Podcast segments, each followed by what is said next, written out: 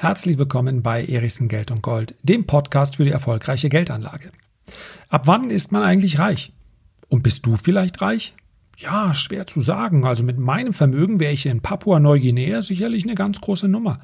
Ja, nun lebst du aber nicht in Papua-Neuguinea, sondern in Köln, Düsseldorf, Stockelsdorf oder Buxtehude. Also frage ich nochmal, bist du reich? Weißt du nicht? Nach diesem Podcast wirst du es aber wissen. Also, hör ihn dir an. So, die erklärte Zielsetzung für heute steht fest. Dir gute Laune zu bereiten. Zumindest einigen, die diesen Podcast hören. Warum? Weil vielleicht einige denken, wenn sie morgens so im Spiegel sich anschauen, ja, ja, du siehst verdammt gut aus. Und gesund bist du auch. Nur reich. Du wärst gerne auch noch reich.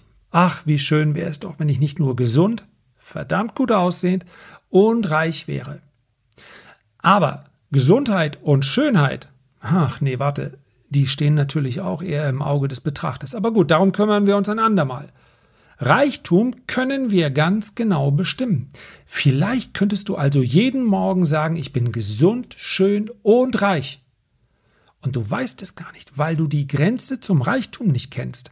Und das bespreche ich in diesem Podcast. Ich werde natürlich am Ende auch noch mein persönliches Fazit zum Thema Reichtum ziehen. Zuerst aber möchte ich den Vermögensforscher Wolfgang Lauterbach, Lauterbach heißt der Mann, von der Uni Potsdam zu Wort kommen lassen. Er sagt, 99 Prozent der reichen Personen in Deutschland sind Unternehmer. Das überrascht jetzt nicht, darüber könnten wir eigene Folgen machen. Wir leben nun mal im Kapitalismus und der hat seine Vorteile, der hat seine Nachteile. Im Kapitalismus werden meistens die reich, die andere für sich arbeiten lassen. Und wir müssen zu diesem Zeitpunkt auch sagen, das ist okay, solange man die anderen fair bezahlt und gut mit ihnen umgeht.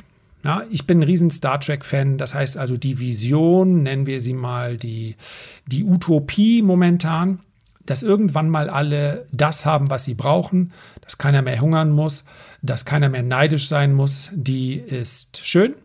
Und ich hoffe, dass die Menschheit äh, langsam wieder auf den Pfad der Evolution zurückkommt und sich vielleicht mal in diese Richtung entwickelt.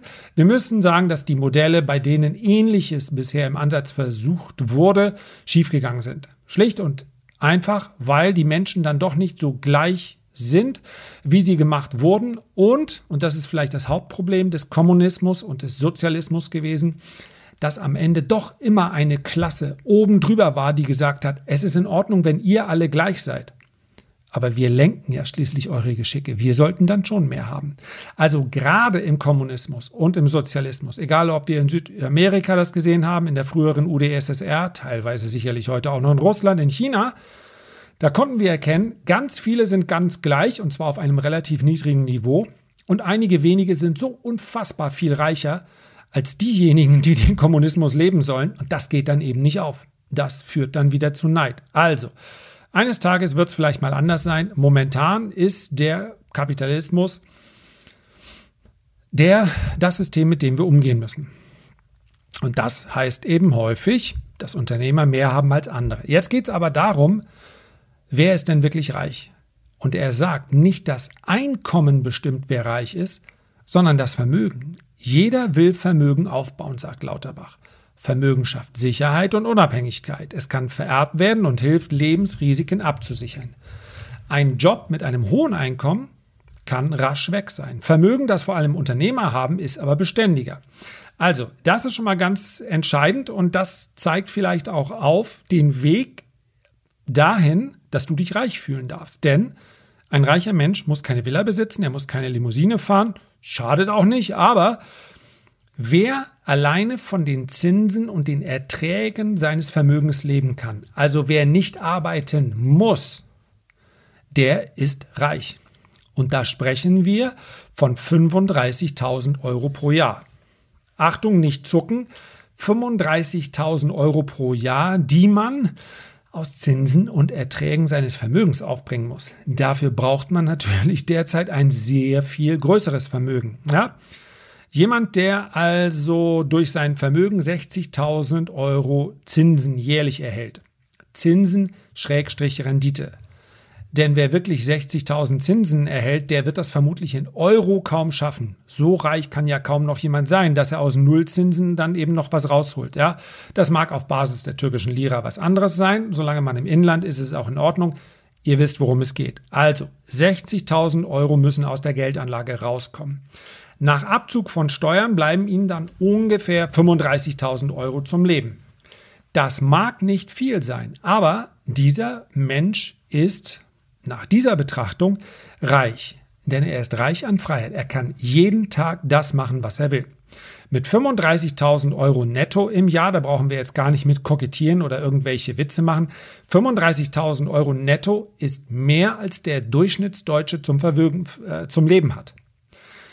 Das Durchschnittseinkommen liegt knapp unter 40.000 Euro brutto.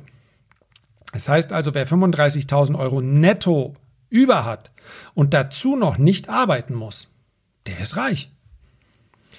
Wenn es nach den Banken geht, dann ist dieser Mensch allerdings nicht unbedingt reich. Denn die definieren natürlich solche High Net Worth Individuals, also Menschen mit einem Geldvermögen von rund einer Million Dollar, 940.000 Euro. Und warum machen die einen Unterschied?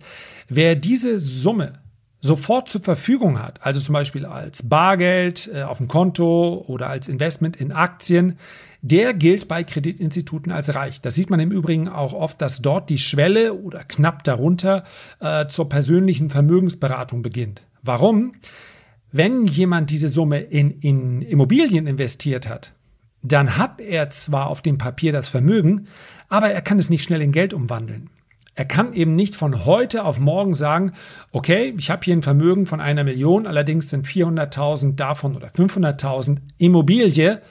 Nächste Woche habe ich das Geld auf dem Konto. Und deswegen machen die Deutschen bzw. machen die Banken da einen Unterschied. Wer arm und wer wohlhabend ist, das hat die Bundesregierung im Prinzip auch schon mal für sich bestimmt. An der Armutsgrenze in Deutschland ist derjenige, der als Einzelperson weniger als 1000 Euro netto im Monat äh, hat. Das ist etwas, ich glaube, man könnte da eigene Podcasts drüber machen. 1000 Euro netto im Monat, also weniger als das. Ja. Das kommt vermutlich in diesen Zeiten auch ganz stark darauf an, wo man lebt. Weniger als 1000 Euro netto im Monat in München und du musst eigentlich deinen Hut draußen raufstellen, um, um noch was zu sammeln. Weniger als 1000 Euro netto im ländlichen Bereich in, in einigen Gebieten Ostdeutschlands und du kannst damit vermutlich deine Miete selbst bezahlen und auch noch einkaufen gehen. Also tatsächlich ist es natürlich ein Durchschnittswert, ja. Das entspricht etwa 60 Prozent des durchschnittlichen Nettoeinkommens pro Kopf. Als wohlhabend gilt, wer, ja, nicht, nicht vermögend, nicht reich, aber wohlhabend gilt, wer das Doppelte dieses durchschnittlichen Nettoeinkommens pro Kopf verdient. Also 3500 Euro netto monatlich.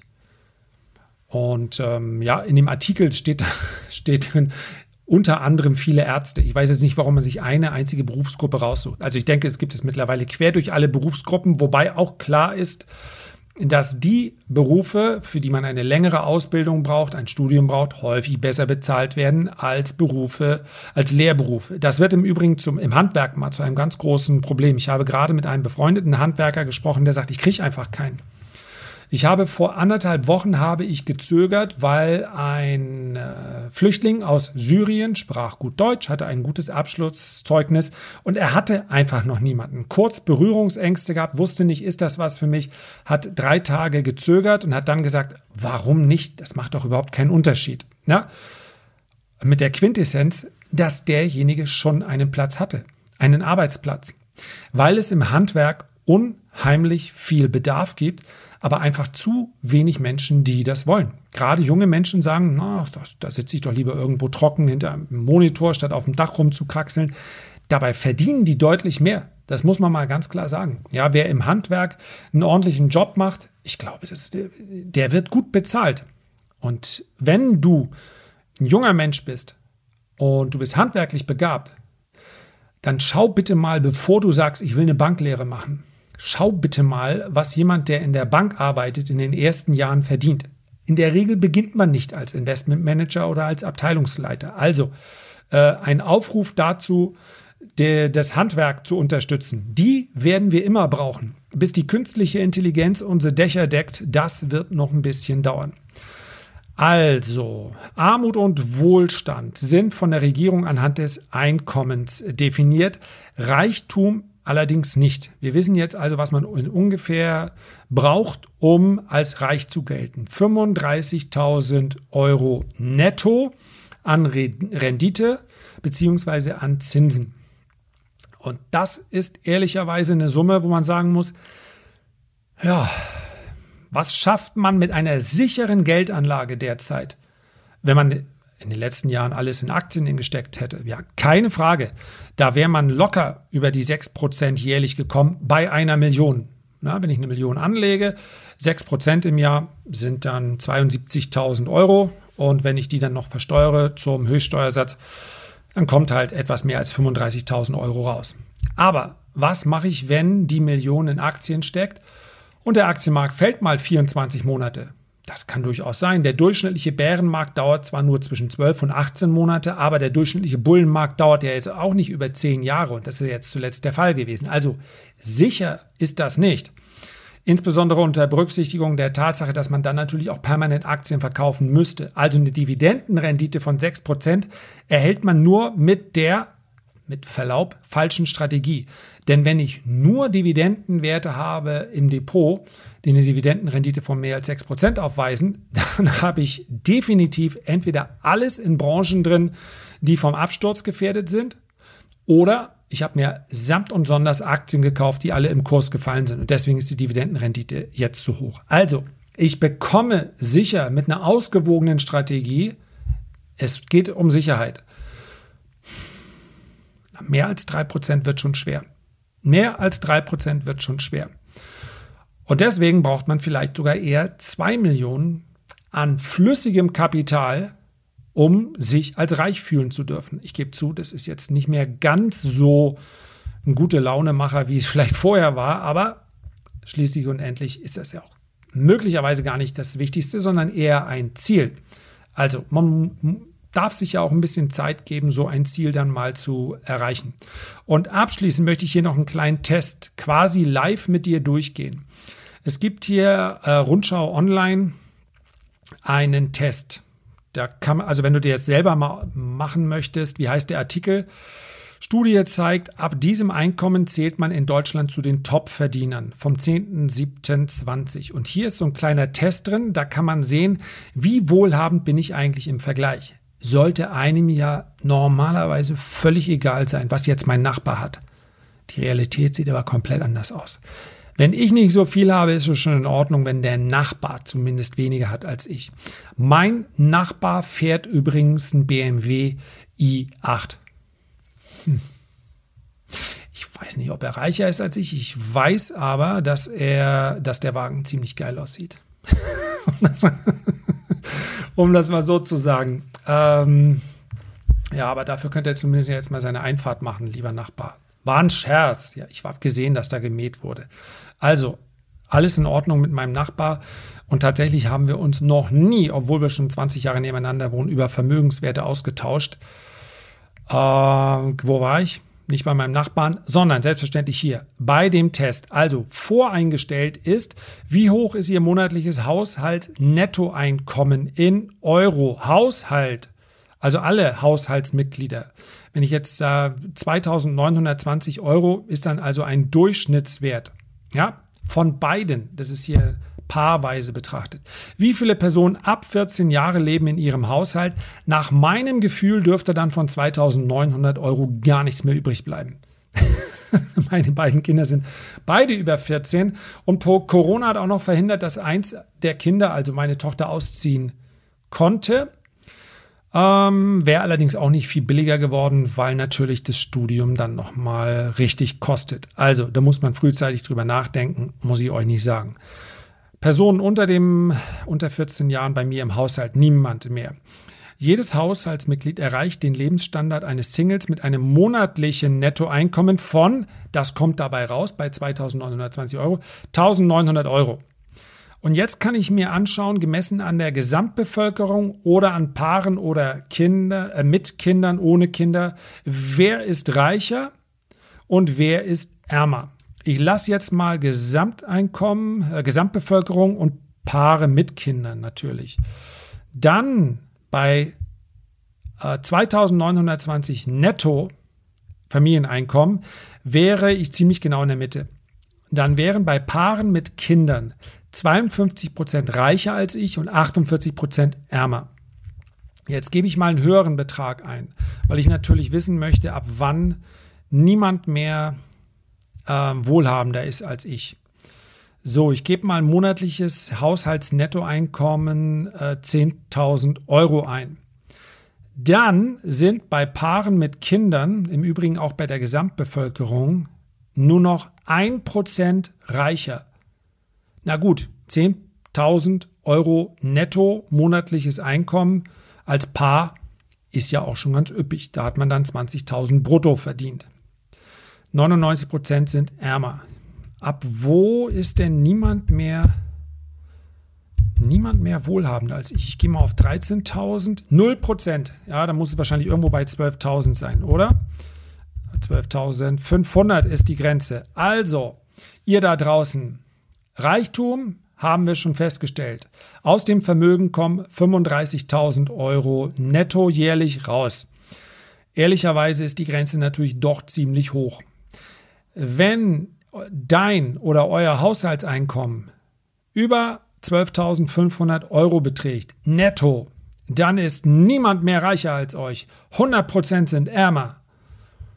Sagen wir ganz ehrlich, vermutlich stimmt das nicht ganz, denn ich kenne ja persönlich schon Leute, die mehr als 12.500 netto im Monat äh, verdienen. Aber es ist klar, die Superreichen, die 0,1% vielleicht auch die 1 nee, die können es ja nicht sein, die 0,1% die tauchen da natürlich nicht auf.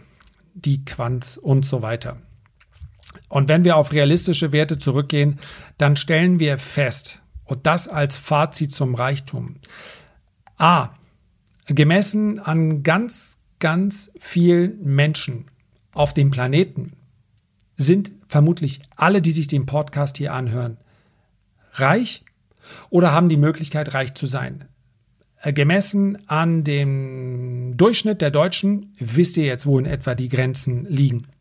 Und mein persönliches Fazit meine ich so ernst, wie ich es nur meinen kann. Und ohne auch nur einen Funken in den Bereich der Esoterik zu gehen. Wenn ich keine materielle Armut spüre, und mit Armut in materieller Art und Weise meine ich auch die vielen Familien, die wirklich nicht wissen, wie sie im nächsten Monat gut über die Runden kommen können, die möglicherweise permanent darauf angewiesen sind, dass sie Gelder von anderen bekommen, unter anderem vom Amt. Wenn man diese Armut nicht spürt, dann denke ich, man darf sich, und ehrlich, wir leben nun mal in einer Welt, die nicht an den Grenzen endet, dann darf man sich reich führen, fühlen oder wenn man das Potenzial dazu hat. Ja, dass ich mit 19, 20 oder 21 noch nicht in einer Lage bin, wo ich sage, ja, jetzt kann ich mich ausruhen. Ja, wie traurig wäre das auch. Sich Ziele zu setzen und diese Ziele zu erreichen, ist so etwas Großartiges. Und das Scheitern, wenn man mal nicht ein Ziel erreicht, ist genauso großartig, auch wenn sich es in dem Moment nicht so anfühlt. Wenn ich also nicht, wenn ich es schaffe, und das ist beinahe unabhängig von meinem Einkommen. Alles, was über dieser materiellen Armut ist. Wenn ich nicht das Gefühl habe, und das ist etwas, was ich selber ganz wesentlich beeinflussen kann, was sich im Laufe eines Lebens auch verändert. Wenn ich es schaffe, dass ich nicht mehr das Gefühl der Abhängigkeit von materiellen Dingen habe. Wenn ich es schaffe, dass es mir egal ist, ob der Nachbar denkt, das Auto, was ich da habe, oder die Jacke, die ich trage, oder die Schuhe, die ich trage, die würden in irgendeiner Art und Weise darauf einen Rückschluss geben, was ich verdiene. Wenn mir das schlicht und einfach egal ist, ich also nicht abhängig bin von materiellen Dingen, dann ist das ein Reichtum, den dir niemand mehr nehmen kann. Das heißt also, der Reichtum, auf den es wirklich ankommt, und das spürt ein jeder Mensch, wirklich ein jeder, selbst der größte Kapitalist, spätestens dann, wenn entweder er selbst oder jemand aus seinem Familienkreis, der ihm sehr wichtig ist, krank ist oder sogar verstirbt. Na, wenn er selber verstirbt, dann merkt er nichts mehr. Aber ihr merkt, also eine Krankheit, eine existenzielle Situation, die nichts mit Geld zu tun hat. In dem Moment merkt man, dass der wahre Reichtum ein innerer ist. Und das ist etwas, was, woran man immer denken muss. Geld hat auch die negative Begleiterscheinung, dass Geld mit einer Wertung einhergeht. Dass wir möglicherweise selber, und das sind oft wir, das sind oft nicht andere, uns ein Etikett ankleben und sage, sagen, ich verdiene nur das, in Anführungszeichen, deshalb bin ich vielleicht weniger wert. Es ist weder, es gibt weder einen Grund oder ein Recht, irgendjemandem gegenüber beleidigend, trotzig, aufmüpfig, frech zu werden, weil der mehr verdient. Nicht jeder, der mehr verdient als ich, ist ein Scharlatan, hat etwas verkehrt gemacht, andere ausgenommen. Es ist einfach gar nicht das wichtigste Ziel im Leben, möglichst viel zu verdienen. Und das ist etwas, ich könnte sehr lange darüber sprechen, dann würde sich aber vielleicht doch ein bisschen esoterisch anhören. Das ist etwas, diese Art des Mangels entsteht einzig und allein bei uns im Kopf. Wenn wir eine warme Wohnung haben, ein warmes Haus, etwas zu essen, wir können treffen, wen wir wollen und wir können vor allen Dingen sagen, wen wir wollen. Ich kann auch ehrlicherweise nicht immer ertragen, wenn die Leute sagen, wir, wir, das ist hier ein totalitärer Staat. Wahrlich nicht perfekt. Und ich bin hier bestimmt nicht derjenige, der unseren Staat verteidigt. Aber dann geh mal in beide Richtungen nach links oder rechts los. Dann such mal die Staaten, in denen du dich auf den Platz stellen darfst und solange du ein paar Regeln einhältst, deine Meinung sagen darfst. Auch das gehört für mich zu einer Freiheit. Einer Freiheit, die vielleicht sogar noch viel wichtiger ist als die finanzielle Freiheit. Es ist nicht alles gut. Aber es gibt so viele Bereiche, Gebiete und Regionen in der Welt, wo es einfach viel, viel schlechter ist. Und das haben sich die Menschen nicht ausgesucht die sind da einfach hingeboren. Ich möchte niemandem Dankbarkeit abverlangen. Keineswegs schon gar nicht, wenn ich am Anfang des Podcasts die Frage gestellt habe, wann bist du reich? Ich möchte nur, bevor man anfängt, sich zu beschweren, dass man darüber nachdenkt, dass man selber wahnsinnig viel Einfluss hat darauf, wie man sein Leben lebt und auch, wie man es empfindet. Soweit mal für heute. Herzlichen Dank für deine Aufmerksamkeit. Ich freue mich, wenn du beim nächsten Mal wieder mit dabei bist. Bis dahin, herzliche Grüße, dein Lars.